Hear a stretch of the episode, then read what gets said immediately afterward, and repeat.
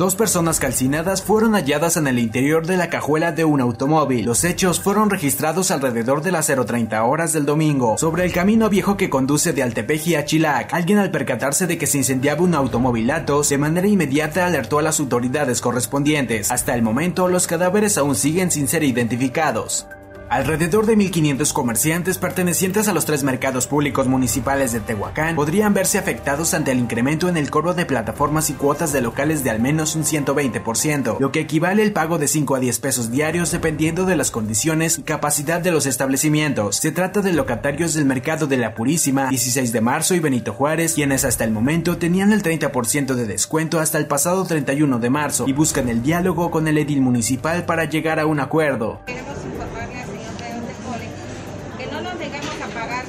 sí le vamos a pagar, ¿sí? porque es nuestra obligación pagarle, pero que sea lo este pasado fin de semana, un corralón ubicado en la colonia México se incendió quemándose alrededor de 40 vehículos. Bomberos llegaron a la calle Coahuila entre Tabasco y Chiapas, lugar donde comenzaron a sofocar el fuego que amenazaba con expandirse. También vecinos apoyaron utilizando cubetas con agua, pero no era suficiente, por lo que tuvieron que llegar pipas de algunas empresas particulares que llegaron en apoyo, así también como el personal de bomberos de Ajalpa. Finalmente, el fuego fue controlado después de cuatro horas de un intenso trabajo sin heridos y con múltiples daños materiales.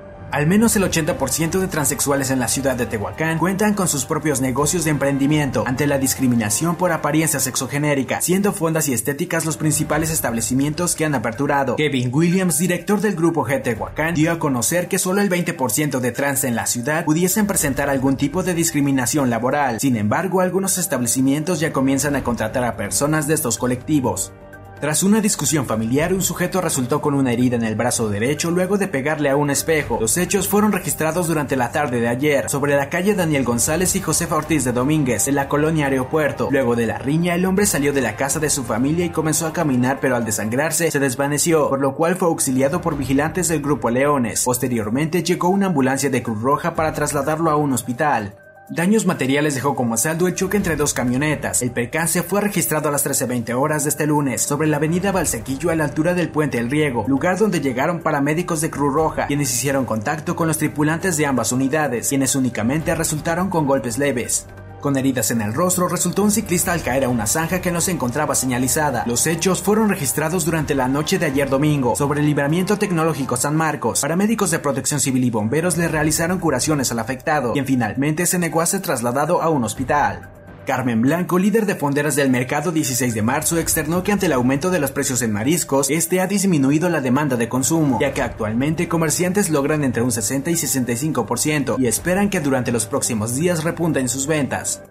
Ve que subió mucho el marisco, subió toda la canasta básica y eso es lo que nos está dando un poquito de la Que sabemos que la comida es bendecida, gracias a Dios, aunque sea poco, pero ahí vamos y pues las compañías que venden bien, que bendito sea el Señor, que Dios las bendiga, ¿verdad? Que Dios les dé más y pues eso es lo que pedimos, que todo nos vaya bien para poder salir, salir adelante y sacar a nuestra familia adelante. Nuestras ventas están ahorita como un 60 o un este, 65%.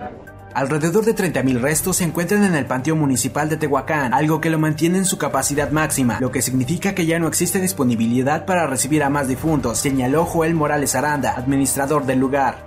Al menos 5 de cada 10 trabajadoras de empresas de cualquier índole lidian con hostigamiento laboral, ya que es una situación que se vive día a día en la ciudad. Así pues, los principales responsables son los compañeros de trabajo y los jefes de área, declaró Carla Erika López Jurado, presidenta de la Cámara Nacional de la Industria y la Transformación Delegación Tehuacán. Eh, actualmente es el día a día, ¿no? Que lamentablemente se está viendo el, hostigamiento.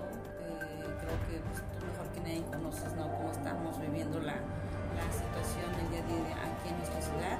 Entonces lo que pretendemos es apoyar eh, pues, con la capacitación, eh, con la información más que nada, ¿no? Para que esto eh, pues empiece a bajar el índice. Tehuacán será sede del marco regional de voleibol, mismo que iniciará este 14 de abril, donde esperan la participación de 800 a 1000 deportistas de diferentes estados, lo cual dejará una derrama económica en 31 municipios, dijo la regidora de deportes Mari Carmen García de la cadena Romero. Sí, va a ser un macro regional de voleibol, va a ser del 14, llegan los deportistas el 14 y termina el 17, eh, la inauguración va a ser el día 15 Está invitado nuestro gobernador, que primero Dios esperemos que esté con nosotros. Este, vienen eh, Campeche, Yucatán, este, por supuesto, pues, nuestro estado Puebla, que hay dos equipos de Tehuacán, que son de Tehuacán, las muchachas. Esto ha sido el resumen informativo de Primera Línea, Periodismo ante todo.